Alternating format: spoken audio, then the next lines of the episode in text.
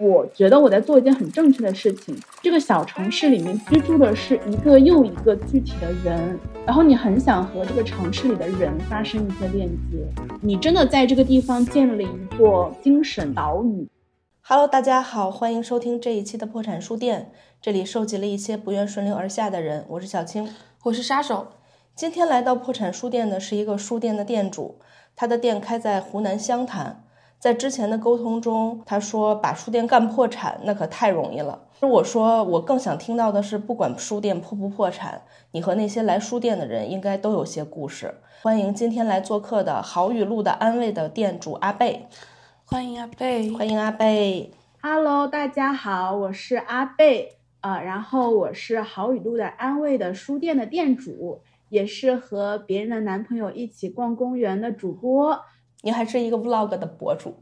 哦，对对对，我还有一个 小红书账号，也叫好雨露的安慰，然后我们经常会在上面更新我们书店的 vlog。因为我知道你也是刷到你的那个书店的 vlog，就觉得那简直就是女孩子特别想开的一家书店的样子。嗯，是的，哎，我最开始关注破产书店也是因为你们这个名字，哎。因为我觉得这个简直太应景了吧！我那天跟王老师说我要来破产书店录制的时候，他就说你可太适合这个播客了，你就是一直把书店开到濒临破产，然后一直保持濒临的这个状态的书店店主。哎，你的书店名为什么叫好语录的安慰？这个还挺零零后的这个名字。名字是这样子的，是我十八岁的时候呢，我想给自己就是注册一个公众号。然后写东西，然后就在我们家书架上找啊找啊找啊找，就找到一本书，叫做《好雨露的安慰》。然后这本书里面呢，就汇集了很多，呃，一些比较让你感觉到舒服或者让你感到启发的一些句子，就收集了一些这样的句子。所以我就觉得，那我希望我写的内容也是可以给大家带来一些治愈的，所以就叫《好雨露的安慰》。最初看到你的这个书店名的时候，我想，哎，这不是单向吗？我们的单向力不就是一整本好语录的安慰吗？一种冥冥中的缘分。你都做了些什么？快把书店开破产了。嗯，其实我觉得也不是算破产，只是说总是踩在那个危险的边缘，也没有到什么家道中落啊这么悲惨，只是说可能。啊，你会想，也许可能再过两年，我就没有办法做这么美好的工作了。嗯嗯，你是给自己的开书店设了个期限吗？两年？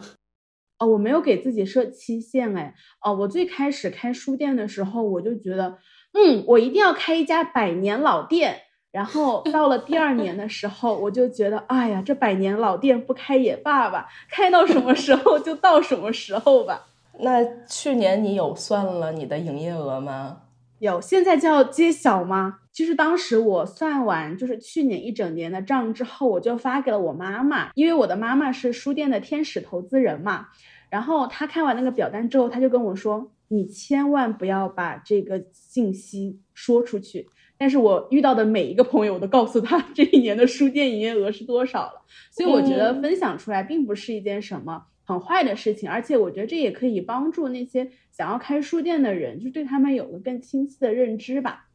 呃，那我去年一月份的利润是二十七点五七元，二月份呃是负资产，是负三千九百九十九点一七元，然后三月份也是负三千，然后第四个月就开始赚钱了，赚了一千多块，然后第五个月是三千多，第六个月赚了一万两千多块钱。然后第七个月继续负资产。那个月发生了什么？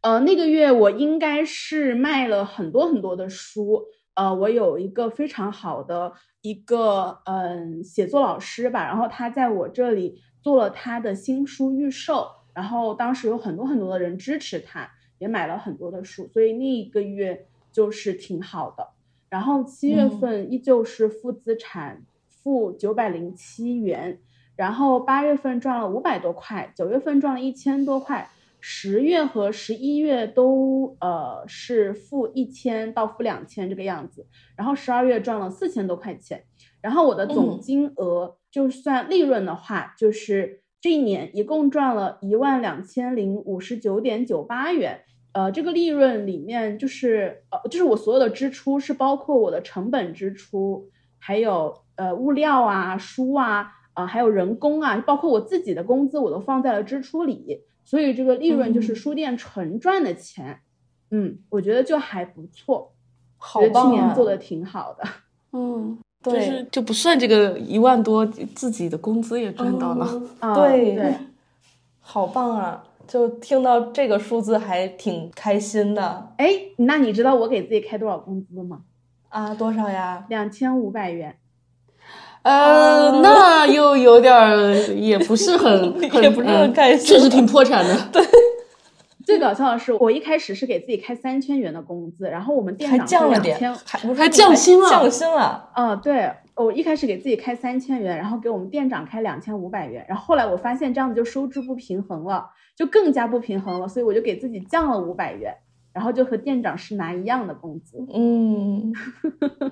但是我主要是在四线城市生活嘛，所以我这边的整个生活成本其实是没有。呃，一二线城市那么那么高的，包括我现在是住在自己家里，我也没有其他的很大的经济负担，所以我觉得就是两千五百元已经足够我的生活开支了。嗯，那我们就回到最开始啊，你为什么要想在大学毕业之后开一家书店？为什么会有这个危险的想法？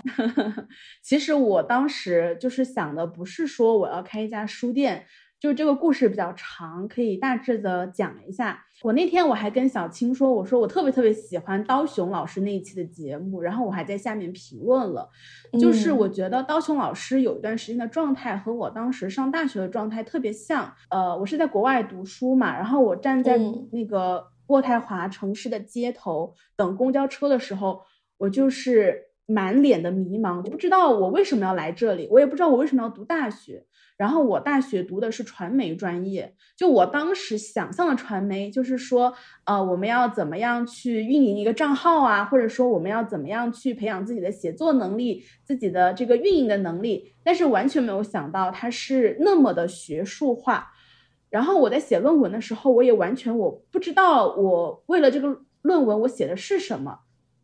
就觉得自己写的是一坨垃圾，然后不适合做研究。然后当时我就跟我的妈妈说，我想休学，所以我可以是打引号的被迫回国吧。回国之后大概一周时间就疫情了，所以也很难说你是幸运还是不幸运。呃，然后呢，我就当时想的是，既然我可以在家里读书，那我就在一边在家里读书，一边尝试做一些别的事情，做一些工作的体验。后来。呃，我也给一个长沙的初创的 JK 品牌做非常初创的一个运营嘛，因为他们当时除了老板就只有我了，就给他们做运营，然后写公众号、拍图、拍视频什么的，也去尝试过做一些其他的工作，包括我一直都有写公众号，也有呃一直做创作这样的事情，比如说写东西啊，或者是拍视频啊。呃，然后到了我快修完学分的时候呢，就到了最后一个学期了，我就特别的焦虑，因为我不知道我未来想要做一个什么样的工作。然后我一直是很想去那个时尚博主丽贝卡的工作室去工作的，呃，因为我很想知道他那个背后有那么大体量的一个粉丝的公众号的背后，他们每天到底是在做什么，我就很好奇这一点，所以我一直很想去他们的公司。但是投了两次简历吧，都没有回复。我有个同学就是在跟黎贝卡同一梯队的 Top Three 的时尚博主工作室干过主编六年吧，干到中间，呃，离职两次，又一度面瘫，真的非常累，超级累。嗯，是的，就是呃，因为我后来就是参加了黎贝卡的一个拍摄项目，叫做《一百个中国女孩的家》。然后我见到李贝卡本人，然后也见到了他们的团队，然后我当时其实我内心有种想法，就是说还好我没有没有选择这条路，因为我并不是喜欢时尚，而是因为我很喜欢李贝卡那个人，然后我很想知道他是怎么工作的。而不是说我真的想去做一个跟时尚编辑有关的行业。你当时是看到了什么？他们会有团队先来跟你对接嘛，然后李贝卡本人是在当天拍摄的时候他才会到和你沟通。呃，他的团队和他本人都非常非常的好。一开始会提前一天有一个前采。就他会来你家先拍一下，然后了解一下你的情况啊，然后跟他们一起吃午餐的时候，其实就会听呃他们现在的一些工作压力啊，或者他们那些焦虑啊。然后当时我就会在想，是不是我并不适合做这样的事情？呃，因为像这样子的公司，他们一入职是要给你培训的，就是要告诉你这个公众号怎么怎么写，是这些行业大拿来教你怎么样去写所谓吸睛的标题，或者是去做一篇就可以有十万加阅读的这么样一篇的文章。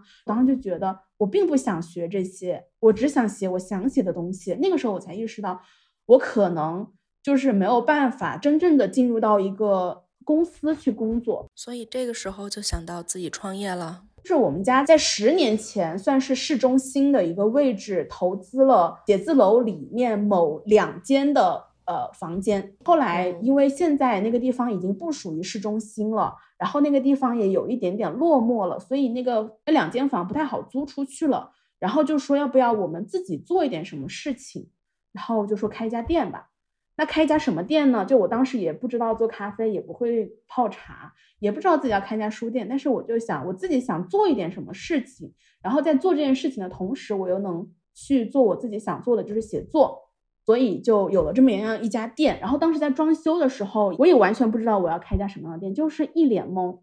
嗯，但是我有一个唯一的一个想法，就是说我想要在这家店里面有一面书墙，因为我家在我。可能上小学的时候，就家里面就就已经没有电视了，然后电视的地方就变成了一面书墙，所以我觉得就是这一面书墙对我的影响是挺大的。为了节约资金，呃，我们当时没有去在淘宝上买书，或者是怎么样来填充这个书架，而是从家里的呃书架上整理出来了一些书籍，送到了书店的空间里。就是在整理那些书籍的时候，我就是那一瞬间，我就在想，我要开一家书店，所以。呃，没有对什么困难有预期，然后你也不知道开书店是件多么难的事情，更加不知道的是你要怎么开一家书店，就这么糊里糊涂的就开起来了，也没有做调研，也没有真的做好心理准备。嗯，其实我听完之后还是觉得阿贝很幸运，就是就家里托底，妈妈对你这么好，能理解你，然后其实书店的支出里面又划去了租金一项，对，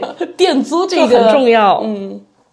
是的，我们现在书店的整个空间是三间房组成的，呃，其中两间是我们家自己的，还有一间是我婶婶的，他们那一家的，跟我说的是免费租给我两年，现在已经第三年了，我已经开始交房租了，还是感受到了一点点房租的压力，虽然没有那么多，但是你会想，如果这些租金全部都要我来承担的话，其实我根本就没有办法像现在活得这么轻松。嗯，哎，你现在每个月要交多少店租啊？就那第三间房，第三间房，我跟我的婶婶谈的是八百块钱。嗯嗯，这个是一个市场价吗？还是一个优惠价？呃，算是市场价吧，因为那个地方它确实现在已经很难以租出去了。嗯嗯，就是那一条街几乎两边都是倒闭的店，就没有人去开。那你来描述一下你现在工作的一天好吗？好啊，嗯，就是说出来大家可能不敢相信，我一个零零后有着一个什么六零后的作息。哦，你早上几点起床呀？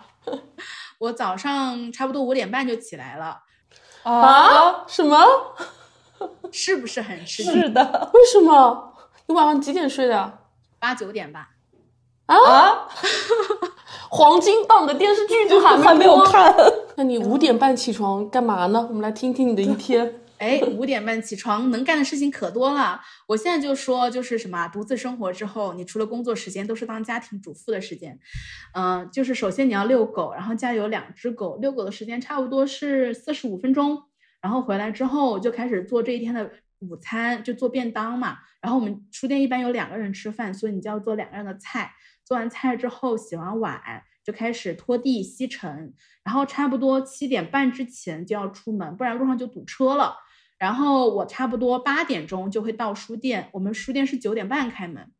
呃，我到书店之后，第一件事情就是把小猫关进笼子里面，呃，然后铲屎，铲完屎吸尘，呃，然后呢，呃，八点半的时候就是开心上班的时间了，就他会到书店来，然后拖地，跟我一起打扫卫生。我们是九点半开门，如果九点半之前我能把所有的卫生工作整理完，我就开始坐在桌子前工作了。就我的工作有很多，比如说记账是我最讨厌做的，然后还有是剪视频、拍视频。我们现在不是一周更新五条 vlog 的这个豪言壮语已经放出去了嘛？然后我现在在看什么时候这个 flag 会倒。目前已经坚持了，从一月份开始，现在已经过了，嗯，三周了，四天，嗯嗯嗯，坚持的挺好的。写公众号，因为本来写作就是我自己很喜欢的一件事情，我也不想把它放弃。然后我们还有一些就是自出版的一些计划。哎，你的公众号是主要是写些什么呀？是跟书店相关的吗？大概就是两个部分，一个是我自己想写的啊，比如说我最近给我的外婆写了一封信，因为我外婆不是去世了嘛，然后我很想她，我就给她写了一封信，然后告诉她我最近会做一道非常非常好的菜，我就希望他能在天堂能买到好的土豆和牛腩，跟我做一样的菜。然后我写了样这写了这样的一封信，然后我最近在写我们呃我最近独自生活的一些呃生活细节吧。然后还有一部分，当然就是书店的书店的一些活动啊，呃，书的上新啊，就比如说最近随机波动不是出书了吗？我们也会想围绕他的这本书去做一些呃宣传吧，嗯嗯，然后还有一些活动宣传之类的，就是写作的部分。然后嗯，几乎写作只能我来做，嗯，其他人帮不了我。但是剪视频的话，开心会经常帮我剪一剪，然后也会提一些选题。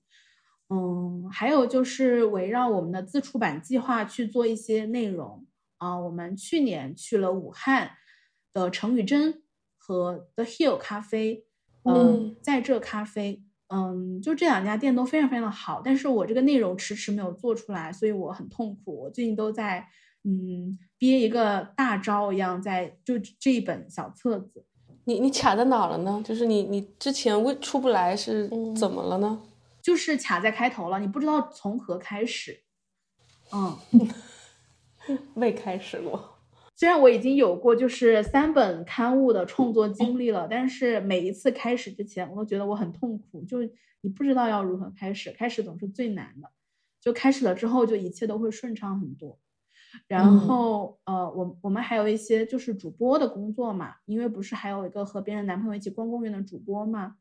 嗯，其实我每一周的工作内容都特别的清晰明了，就是因为我们是周三营业，我们周一周二店休双休哦，朋友们是不是有点羡慕呢？哇，是 这个哪个书店能做到双休呀？对呀，所以你说怎么能不破产呢？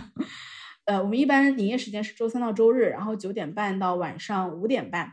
就下班了，然后周三到周五都是我疯狂创作视频、拍视频、剪视频的时间。然后周六就是剪播客的时间，然后周日就是呃稍微休息一会儿，就你不太需要创作了，看书的时间，就是周日是开心的休息日。他已经过上了做四休三的生活，我还没有过上。然后周一周二就是店休嘛，店休的话我就会陪家里的小狗，然后嗯和他们一起在小区里多走走，多散散步，然后在家里可能有的时候也会跟。呃，做一些线上的播客的录制啊，或者是做一些呃文字的创作啊，或者是把上一周没干完的事情干完，比方说剪视频这种。但是我现在尽量很少把工作带回家里了，我都会在书店完成。然后在家里，我只需要做自己喜欢的事情，就是创作这样的事情，或者是阅读这样的事情就好了。嗯，那其实我也想知道你和湘潭，就是和这个城市之间，除了开书店，还有什么更紧密的联系呢？从初中开始，我的中学六年都是在呃省会城市读的书，把我留在湘潭的，只是因为在这里有一个非常非常好的家庭，有很好的父母，然后我的朋友也在这里，我也觉得就是在这里去做自己想做的事情的话，它的经济成本没有那么高。在这里开店之后，我其实会对这里有一点点感情。我会觉得，嗯，就是有的时候它书店它会跟着你的城市的名字一起出现在呃各大平台嘛，比如说小红书啊，呃，或者是最近随机波动不是出书了嘛，然后他们也会写上湘潭城市好语录的安慰这种。那个时候你会觉得你是有一点点使命感的，部门还会去组织青年创业的那种会议。呃，我开书店第四个月的时候，去了一个书店，叫做海豚阿德。然后我当时去这个书店的原因，是因为我觉得我这个书店开不下去了，因为我完全不知道要如何开一家书店，然后我就这么稀里糊涂的开起来了。嗯，所以我觉得我应该出去学习一下。呃，我就去待了一周的时间，呃，每一天都去他们的书店。书店不太会有那种什么一整天都没有客人来的情况。然后我回家了之后，我就会在想，就是，呃，为什么湘潭的这家书店没有人来？想了很多。然后我当时就做了一本册子，就是我在大理拍了很多的照片。嗯，拍了那个城市的照片，也拍了书店的照片，就是自出版嘛，就自己印，然后自己卖。嗯，然后我当时就想的是，如果我要出一本这样的小小的刊物的话，那只是有大理的这一部分就会有点太单薄了，所以我那个时候就把我自己的城市湘潭，还有呃书店的那一部分写了进去。然后我在整理湘潭的照片的时候，我就会发现。哎，这个城市还是有挺多好玩的地方，就是我指的好玩，不是那种网红打卡地的好玩，就是会有那种小城市里面的那种老街区，然后你走进那种街道的时候，因为那个街道特别狭窄，然后那个树又特别高，你有一种被那个大树包围的感觉，然后呃，你会发现有一家馄饨店很好吃，然后你也会发现。你每天经过那条街的时候，都会有个弹棉花的老爷爷，然后那个老爷爷真的是多少年如一日在那里弹棉花呀！我甚至去跟那个老爷爷聊了天，他是从八几年就开始在那儿弹棉花了，一直弹到做那本册的时候是二二年，就弹了这么久，四十多年，然后从来没有休息过。然后你听完他的故事，你就会觉得。就是这个小城市里面居住的是一个又一个具体的人，然后你很想和这个城市里的人发生一些链接，所以我们从二零二三年开始就有了一些线下活动嘛，然后你会在线下活动上遇到很多不同的人，然后你会听他们的故事，然后就都觉得很有意思，然后你会觉得，嗯，你在这里真的是做了非常多正确的事情，就是。呃，虽然书店它确实经济收益没有那么好，然后你的工资也很低，呃，甚至它可能很不稳定，但是我觉得我在做一件很正确的事情。这件正确的事情，首先是对我来说很正确，当然这也是对我最重要的一点。我觉得我在呃开书店的时候得到了非常非常多的滋养，无论是工作本身的历练给我带来的成长。还是那些客人朋友，还有现在工作的小伙伴，他们给我带来的那些力量和爱吧。我觉得书店是一个有很多很多爱和信任的地方。呃，还有一个，我觉得它是对呃这个城市来说也是一个很正确的事。呃，湘潭有很多呃就是在外地工作的人嘛，深圳、上海、北京，他们总是会在春节的时候回家。然后我们春节是呃一直营业的，就是不打烊的。然后。他们回家的时候就会跟我表达说：“天呐，湘潭有一家这样的书店，那我觉得好像回家也不是一件那么糟糕的事情。”就是你会从他们的语言当中得到一种信息，是，呃，你真的在这个地方建了一座可以说是精神的岛屿吧，然后可以给大家带来很多很多的温暖。嗯，对，有点像春节回来，他们回到那个熟悉的。大城市的那种语境的一个精神绿洲吧，哦，我觉得有一点点像是这种感觉。哎，你的书店是布置成什么样的？你想带给大家那个感觉，能描述一下吗？嗯，其实我们书店的书不是特别的多，就比起呃其他书店来说，我们只有五个书柜。然后当时为了节约钱嘛，我不是说我想要一面书墙嘛，嗯，那从家里搬过来的书。呃，对，呃，书是是家里搬过来的，然后那个书架，因为如果你要去打一面书墙的话，那个成本是很高的，所以我们就在那种旧物市场里面去淘了书架，八百块钱一个的实木书架，而且是那种什么湖南大学啊、湖南科技大学他们可能不要的垃圾，然后你就捡过来了，然后给书架擦干净灰。嗯，我们所有的家居都是那种老家具，都是淘来，没有花那么多的钱去买家居，有一些是家里以前的，然后有一些装饰，我我妈妈以前特别喜欢买买买。虽然他现在提倡简单的生活，但他以前是个购物狂魔，他就遗留下来了非常多的装饰物，然后结果现在都被我用上了，还蛮神奇的。那你在书店里遇到过什么觉得动人的客人吗？呃，我最开始的时候去运营小红书，当时有很多人跟我留言，就说我一定要来你的书店，然后我就会跟他们评论说，那如果你来了，我们就要拥抱一个哦。呃，然后当时。我妈妈还跟我说，她说，万一这个人是男的怎么办？就妈妈会有一些很莫名其妙的担心，我就说不可能会有男的的。然后，嗯，然后就会有很多人来书店，就说哦，我是看小红书来的，然后我是从哪里哪里来的，有武汉来的，有呃湖南一些旁边的城市，什么浏阳啊，呃还有张家界呀来的一些客人，然后每个人我都有拥抱，嗯。就他们只要跟我表达了这个事情，我就会说哦，那我们一定要拥抱一个。嗯，呃，我其实是除了父母和朋友，不太会跟陌生人有肢体接触的一个人。我觉得大家都不太会有。呃，然后我们当时二周年的时候出了一个小册子嘛，那个小册子叫《我们相见，然后拥抱》，因为我觉得女孩子和女孩子之间的那种。在一起的连接的力量是很强大的。我们书店有一个经常来的客人，就是几乎我们营业他就会来，无论是下雪还是下雨，他都一定会到书店来。就只要他有时间，然后他是在书店附近一个学校教书的老师，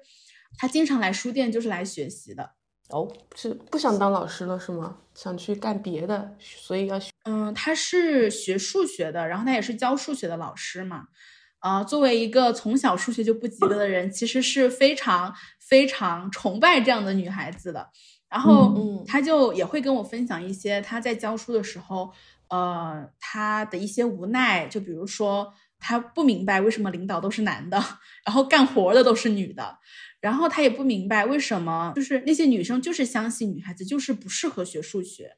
他也会就是帮助那些女孩子，就是跟他说没有这种说法，就是你看老师也是学数学的呀，然后老师现在也成为一个数学老师了呀，然后老师也是女孩子啊，你肯定是适合学数学的，就不要被这种刻板印象吧所固定了你自己的人生，因为就是在呃小城市当老师其实还是挺累的，就你不仅仅是要教书，你还有很多的 KPI 要完成，呃，比如说如果。这一天，你们班上有同学在睡觉，你虽然你想让他睡，但是你不能让他睡，因为一旦被发现了就要扣你的工资。然后所有的事情都要比拼，就是说班上的成绩好不好就不说了，还有班上的纪律啊，还有你守晚自习的次数啊，全部都要成为你的 KPI 中的一项。所以他觉得他特别特别的累，然后他觉得他教书的本来就很纯粹的。嗯，教书的快乐也不再就是令他喜欢了。呃，他想先去考一个研，然后他就希望他在读研的时候，他能够想清楚自己想做什么。然后他也经常听播客，我们还会交换一些自己的呃收听 list 这样子。我们书店有一次停电，就整栋楼都停电了，然后那个店需要维修很长时间，他就很担心，他说。贝贝，你们书店以后还会开的吧？会很快就开起来的吧？最担心你们书店破产的顾客出现了。是的，他非常担心我们书店破产。我们书店经常会有这样的人，他们会很担心你能不能活下去。然后因为他们的担心，所以他们就会力所能及的支持你吧，就会跟你说什么，如果有需要我的地方，或者是如果你想做一件什么什么样的事情，那我一定会来支持你的。而且他们确实每次都会信守承诺。信守承诺是到底有支持了你什么 啊？就比如说我们有时候做活动，然后做活动的时候，你最害怕的是没有人来，这是我最最担心的。尤其是如果请到了嘉宾，如果这个场子人不多的话，就会很尴尬。我估计嘉宾的体验也不会太好。然后我甚至会私信他们，然后他们就会说好，我来。嗯，就会这样。就是会从他们身上得到很多力量，然后会觉得你做这件事情是有人支持你的，即便你们以前是陌生人。呃，然后还有一个女孩子，她也很可爱，就是她每次来，她都会带上她做的点心，她带过她做的柿饼，带过她做的坚果棒。然后带过她做的蛋糕和奶茶。然后，因为她经常自己做东西嘛，所以我们有的时候有新品想要尝试的话，也会请他来尝试一下。他有一次就给我们留了一张很长的呃卡片，然后上面就会说这个饮品给他带来的感受是什么样的。就比如说那个他很喜欢的肉桂的味道，就会让他觉得很幸福，然后也很冬天，然后会让他觉得很温暖，真的是你会感受到他很喜欢你，然后也在支持你。然后那个女孩子她在我们那个换书活动的时候也来了，她就带了她自己做的那个相框和他拍的一些照片，就那个照片是可以插在相框里的。然后那个照片是拍的我们书店的照片，还有一些他去过的其他书店的照片。然后你收到那样的礼物的时候，你会觉得你是被人惦记着，是被人爱着的，然后你会那个幸福感特别特别的强。哎，你遇到了哪些人呀？现在还能记得他们的故事？呃，比如说，嗯，我们去年九月份的时候做了一个城市探索的一个呃读书会吧，然后我就问大家，我说，就是大家有没有在城市里面的某一个瞬间，对你来说是特别特别喜欢的和放松的？然后有一个女孩子，她是土生土长的湘潭人，然后现在在苏州读书。她说她比我年纪还小，她是呃可能零五后吧。她说，她每去一个地方，她都会去那个地方的菜市场。他很喜欢跟菜市场的那些大爷大妈们聊天。他觉得菜市场才是每一个城市最有烟火气的地方。然后还有一个人，他是长沙人。然后就是在我心中哦，长沙就是那种旅游城市。然后我自己本身不是特别喜欢长沙，我觉得它太娱乐化了。然后每一次去就会有好多好多人在街上。你就会很烦躁，但是他就给你分享的那个长沙，他给你描述的那个景象，你会觉得天哪，这是长沙吗？这难道不是云南某一个小镇吗？嗯，然后你会觉得天哪，你因为他们的一些言论，然后对一个你可能以前不太喜欢的城市有了一些好感。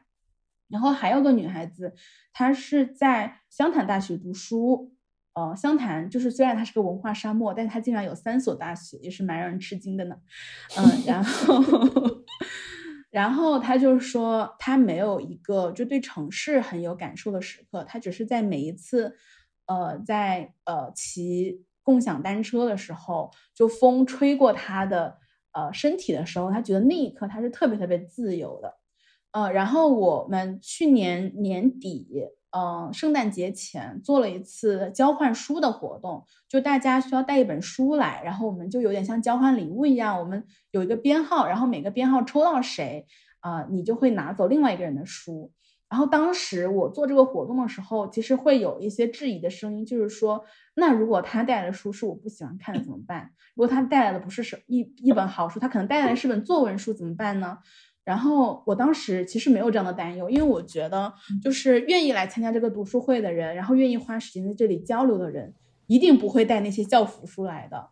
然后结果大家带来的书都特别特别好，而且来的都是女孩子。呃，虽然大家都很紧张，然后手可能在讲话的时候在发抖，但是每个人都分享的非常非常的真诚，就都在说这本书和自己的故事是什么样的。就有一本书可能跟着他已经二十年了，他已经。呃，书被翻得很黄了，但他这是他最喜欢的一本书。他们会分享这样的故事，然后你会觉得你在听他们讲话的时候，你也会得到很多的力量。嗯，哎，那你的书店的书是主要是哪一类的呀？文学、非虚构、社科？我们社科的书很少，有一个书架是我妈妈的书架，就是会有一些她自己的书放在那儿，不卖，不卖就是展示是吗？也卖。就是他的书也是可以卖的，因为他觉得反正你能多有一点收入就有一点收入吧，反正这个书他要不要也都无所谓。你妈妈是哪一类的书啊？呃，摄影艺术类的，有摄影艺术，然后也有那种生活类的书，还有一个书架是严肃文学。然后我当时有那个书架的原因，是因为我去上了那个乌昂老师的写作课，就线下写作营，在临海待了十六天，每天就是看书、写作、上课。就有一点点像你向往的那种大学生活一样的感觉，然后我觉得就那段时间对我的滋养是非常非常多的，然后也第一次接触到了严肃文学，然后打开了我的新世界。所以有一个严肃文学的书架，虽然那个书架上的书大概也就一年卖出那么一两本吧。嗯嗯，没有什么人看，但是你还是会向大家大力去推荐里面的书。然后有一个书架是女性的书架，呃，我把它取名为“他们的书”，然后女字旁的“她”，呃，因为我觉得就是女性主义启蒙对我来说是我人生中非常重要的一个转折点。啊，我因为成为了一个女性主义者，所以我变得更自洽，然后也更自信了。然后这个书架里面所有的书，可能呃类似于上野千鹤子老师的书啦，或者是一些女作家的书，嗯，然后那个书架其实是最受欢迎的，就是也是卖出去卖的最多的。对，其实也是卖出去卖的最多的。嗯，然后你放了那个书架之后，你会发现，其实有很多男性很爱看艳女，有好几个男生客人。就是会连续来几天，然后把那本《艳女》看完再走，就是不买，就是不买，当图书馆了。因为我们是必须要消费才能坐在那儿的，所以他花饮品购的钱其实远远超于那本书的钱了。嗯，然后还有一个书架是儿童书架，有一些青少年读物，我把它放在了小房间里。因为就会觉得我很害怕小孩子，但是很多时候都会是妈妈带着孩子来，所以必须要给他们安排一个书架，我就放在了呃另外一个小小的房间，呃还有一个书架就是放了一些那种溢价的书，就它已经绝版了，然后或者是一些独立出版物，然后还有一些我不卖的书，就是那种呃八几年出版的书籍，就那些书就是不卖的，然后会放在。那个书架上做陈列，然后大家也可以翻阅，嗯，有一点像展览一样。对，是的，把它们展出。嗯，那你在这个书店里面还做，就已经开始做线下沙龙，你刚刚也做那种小册子，还有做什么事儿促进让更多的人来吗？是我对于来客量这件事情，一直是有一个我不解的困惑的。就嗯，因为我们小红书上也有不少的粉丝吧，现在应该也有七千多个了。然后就是当线上涨粉的时候，你会想线下怎么没有人来呢？然后当你线下来很多很多客人的时候，你其实都没有时间管线上的一些运营什么的。有的时候大家会说咖啡有它的淡季是冬天，但有的时候我们冬天生意也挺好的，比如说春节的时候。然后我觉得就是对于。有没有人来这件事情，我可能没有那么的在意吧。当然你也会在意，因为它毕竟关乎你能不能把这家书店开下去。收入。但是我没有那么在意的原因是我相信会有人来。我就是有一种莫名其妙的自信，是你的做的这件事情是正确的，然后会有很多很多的人来支持你做这件正确的事情，然后也会有很多很多的人就是成为可能我们一个小团体里面这样的一个一部分。然后我大部分时候我都会更加考虑的是，如果他来了，我能提供给他什么？比如说，我会去呃买一些非常昂贵的书，可能两三百块钱，然后我也很愿意去花这个钱去买它，因为我觉得如果他能来这个家书店看到这本书，那对他来说该是多么好的一种体验啊！那他可以在这里看到这本书，而不用自己花这么多钱去买，那该多好啊！就有一种把它打造成图书馆的这个，有这么一个念想。嗯，但是图书馆其实你不需要花钱，就能坐在那儿。我们是需要花钱才坐在这儿的，所以我们是一家靠饮品活下去的书店。那刚才你也说到自己其实是一个 I 人，在这个书店你有改变吗？因为你要跟客人交流啊，要去沟通什么的。我从一个 INFJ 变成了一个 ENFP，然后我以前是很内向的，我很怕跟别人打电话，然后我也很怕就是跟新的朋友，比方说朋友的朋友去吃饭啊什么的，你很怕这种时刻。然后当你开书店之后，我觉得我就是突然一下整个人就 E 了起来，就是你无论是做分享会啊，做活动啊，你好像都不害怕了，因为你会觉得就是在这样一个地方。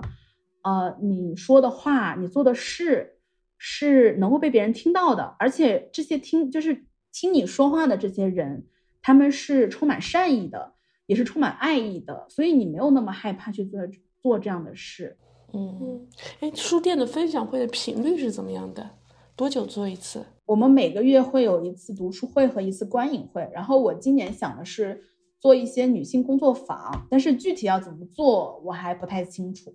我还没有想好。嗯，我们还做过展览，就是邀请一些呃艺术家朋友过来。就是至今反响最好的一个展览是什么？是那个小鱼会过敏，他是我们书店 logo 的设计师。然后他，哎呀，这又要扯到天使投资人了。就是我认识他的原因呢，是因为，呃，我曾经给我妈妈有一年买生日礼物，是买的他的一本画册。然后我妈妈非常非常的喜欢，就那本画册后面就写了他的微信号，他就加上了小鱼，然后跟他成为了朋友。然后和他一起出版了书，然后这个书好像还获得了去年的一个呃书籍的一个设计的奖项，呃，然后后来他就让小鱼做书店的 logo 设计师，所以小鱼跟我也成为了工作伙伴以及朋友，呃，然后，然后我我们就邀请他来湘潭办一个展览，就他之前都是在深圳这种大城市办展的。然后我们跟他邀请的时候，其实我会有点害怕他拒绝我，因为湘潭我几乎没有在湘潭看过什么这种青年艺术家做的展览，但他毫不犹豫的就说了好，然后就在我家住了一个月，然后那个月就阳了，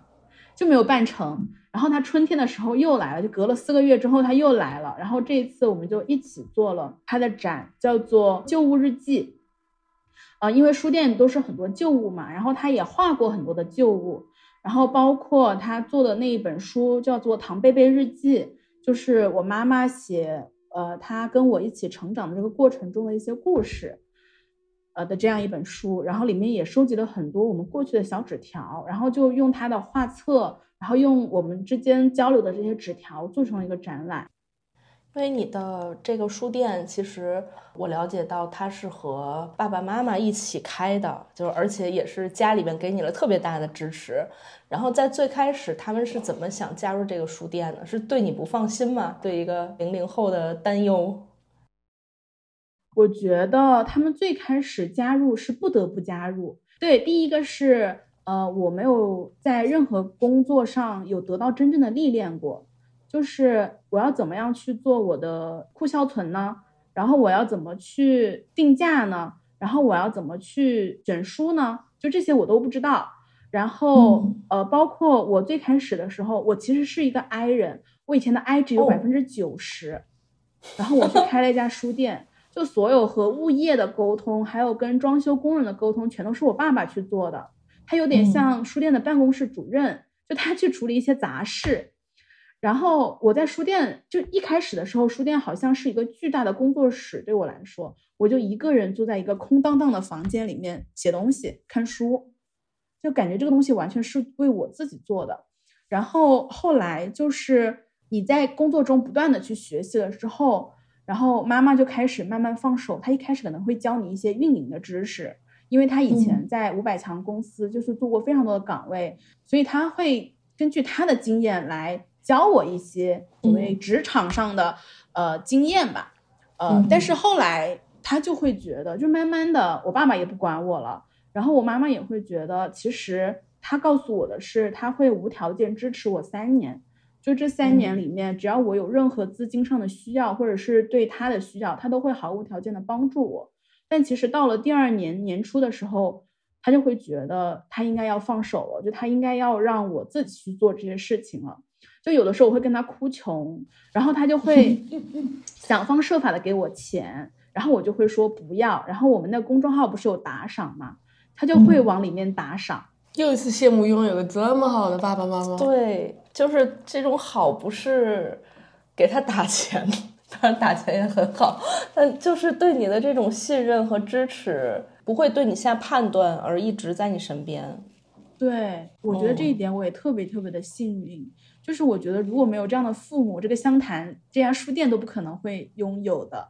就没有他们两个人，怎么会有一个这样的女儿，然后会想要做这样的事，然后他们又如此的支持，就也不会有这家书店。我能在他们的身上体会到那种毫无条件的爱，而且我觉得妈妈她也有察觉到，就是他们对我的建议呀，或者是他们对我提的一些要求，其实在我工作。了一年之后，我其实很不适应的，我不想听他说，嗯，我我会流露出那种呃不耐烦，然后嗯因为我妈妈她是一个超级完美主义者，就是她甚至到什么程度呢？她会给她衣柜里面所有的衣服去整理成一张表格，然后去分出哪个是她经常穿的，哪个是她不常穿的，然后哪个是她特别特别喜欢穿的。虽然我不理解为什么要整理成这样的表格，但她就是会去这样做事的人。而且当时我给他做助教的时候，我觉得我超级痛苦，就他对那种细节的把控已经到了我无法忍受的地步。然后跟他工作的那两年，就是也是我就是被他批评最多的两年，就是你会觉得以前那个呃只希望你快乐的妈妈，突然一下对你有好多好多的要求，然后对你不能说恶语相向吧，但是说话还是挺难听的，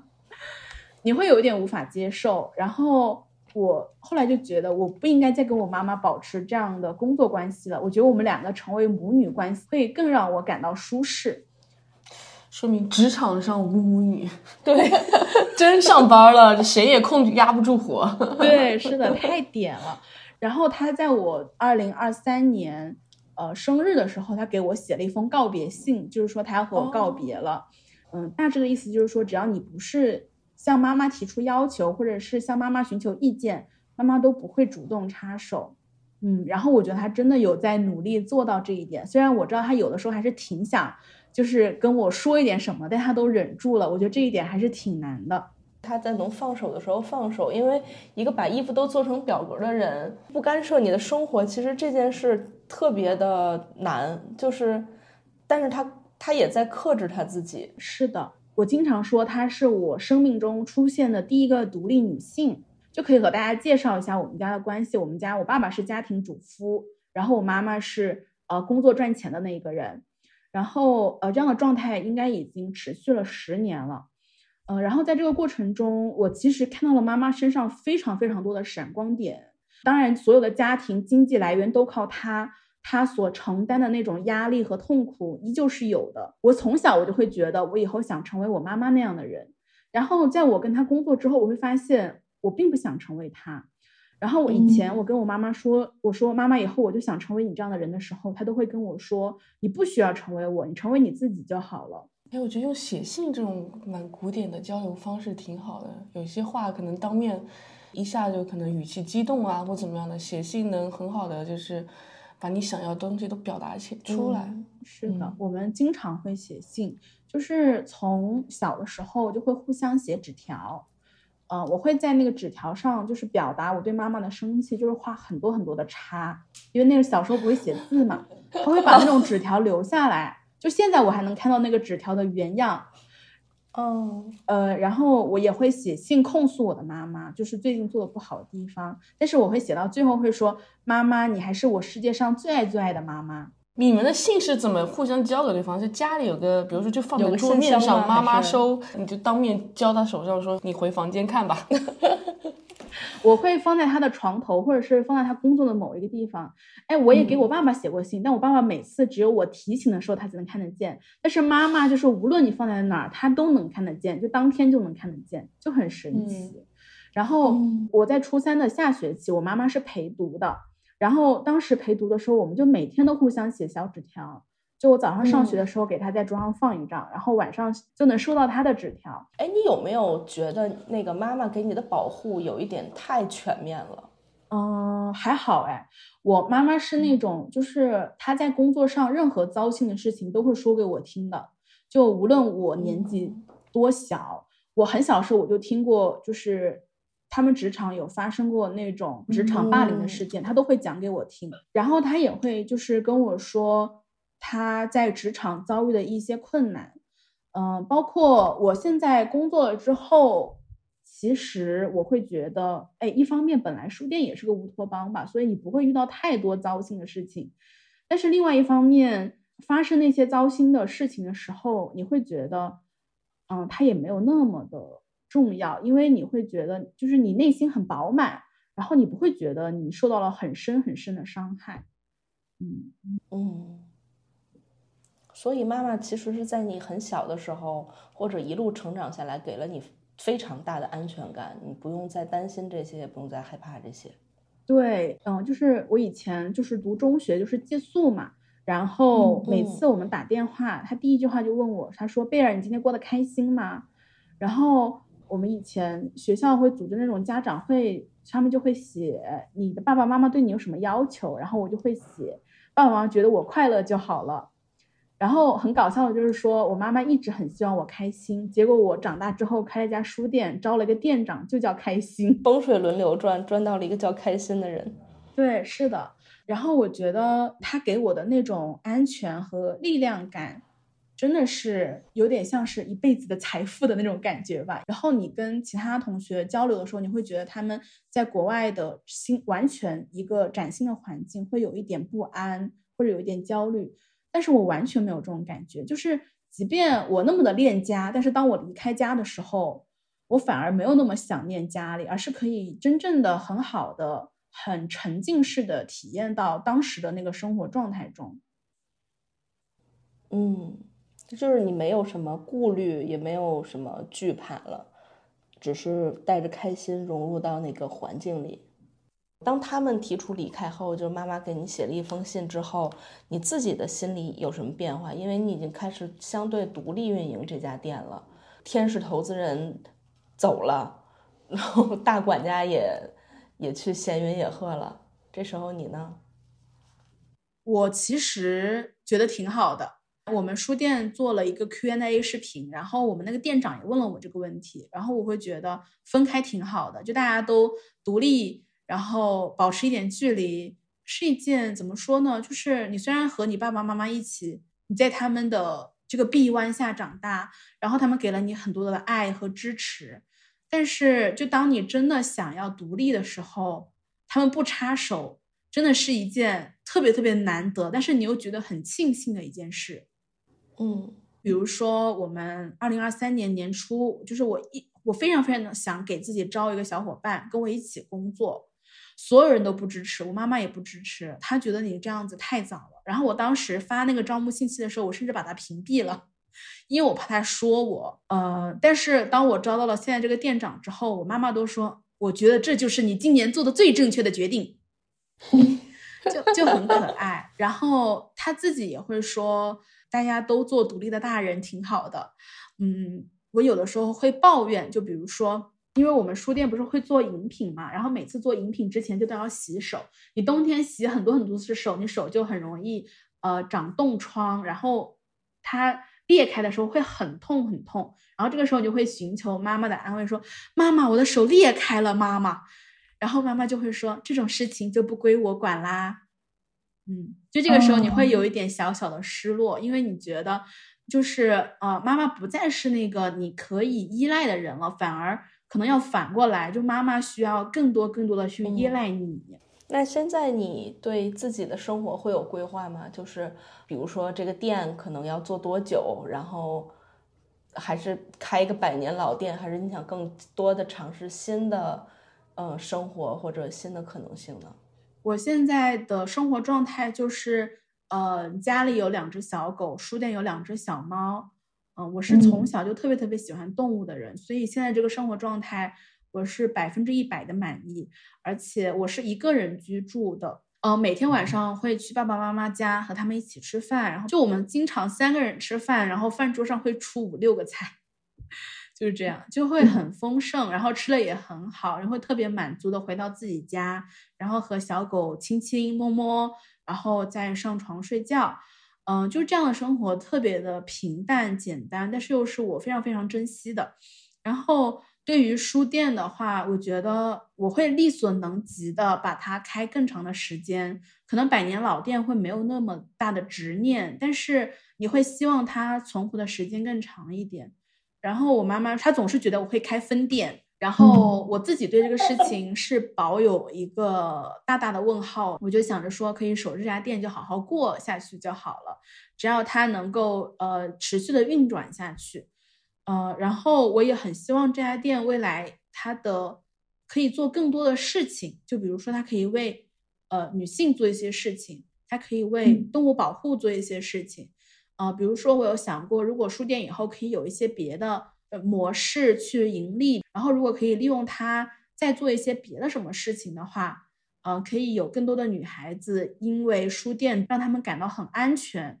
很很舒服，然后也很幸福的一份工作，我觉得这个是再好不过的了。然后如果以后书店可以成为一个就是呃动物的一个领养保护的一个机构，比如说经常做一些领养的展览啊，可以让小狗们到书店来，然后让客人们如果有喜欢的话，可以签好领养协议带走的话，可以做这样的事情的话，我觉得它可能会更有意义，也是我非常非常想做的。然后你看，我想做的事情都不是赚钱的事情，而是怎么把钱花出去的事情。所以你说怎么可能不破产呢？你最近在读的一本什么什么书呀？我手边的这一本就是吴王老师的《经历可见》，有点像给他打广告。我知道他最近我也在单向在在做这本新书分享，哦，特别特别好，好喜欢这本书。然后我还在读那个张小满的《我的母亲做保洁》，嗯哦，很好，很喜欢。然后也会追剧，我最近在看的是《机智的医生生活》。嗯，哦，是一个呃，已经出了蛮久的韩剧，是不是？对，我已经看了两三遍了吧。它哪一点这么吸引你啊？你重看这么多遍？我觉得这是我这辈子看过最好看的剧。啊，里面是有你什么向往的部分吗？嗯，就是它讲的是呃五个医生，然后他们互相都是从大学时期在一起的好朋友，然后呃他们可能二十多岁就成为了好朋友，现在他们已经四十多岁了，都在同一家医院上班。然后医生本来就很忙嘛，除开拍一些医院本来就会有的那些呃故事啊，比如说生老病死这样子的故事之外，还会他拍他们自己五个人的在朋友之间相处的一些故事，比如说他们自己有一个乐团去一起唱歌啊，一起玩啊，你会觉得就是当你四十多岁的时候，还有这样的朋友在身边，然后你还做着一份自己很热爱的工作，真的是啊。就人生就这样就挺好的了，就不需要什么大富大贵这样子。哎，你刚刚其实描述了你现在的日常的一天以及一周，那你有没有想过你四十多岁的时候？你的生活会是什么样子？我最近经常会想，我三十四十岁会是什么样子的？因为现在像我二十多岁，接触的也都是一些呃跟我年龄差不多，或者或者稍微比我小一点的女孩子。那我在想，那我三四十岁的时候还能跟上他们的步伐吗？首先我会想可以跟上年轻人的步伐，还有就是如果那个时候我还在开书店的话，呃，我希望等我八十岁的时候，等我临死之前。我的书店都在开的话，我还是能每天去书店待一会儿，坐一坐。可能那个时候世界已经完全不一样了。但是如果你可以在日常之中保持稳定的一种生活状态，我觉得是一件非常幸福的事情。今天的节目就到这儿了，然后也希望阿贝能继续在他的书店里快乐的生活，也都祝我们这两个破产书店能成为百年老店，有这么一个小小的愿望。谢谢小七，谢谢杀手，过得很开心，聊得很开心。好，嗯，那我们下次无论在哪个书店，书店见。好，我们书店见，拜拜，拜拜。感谢大家收听本期的破产书店。破产书店收集一些不愿顺流而下的人，欢迎大家在泛用型播客 App、小宇宙、苹果 Podcast、网易云音乐、喜马拉雅订阅我们的节目。我们下期再见。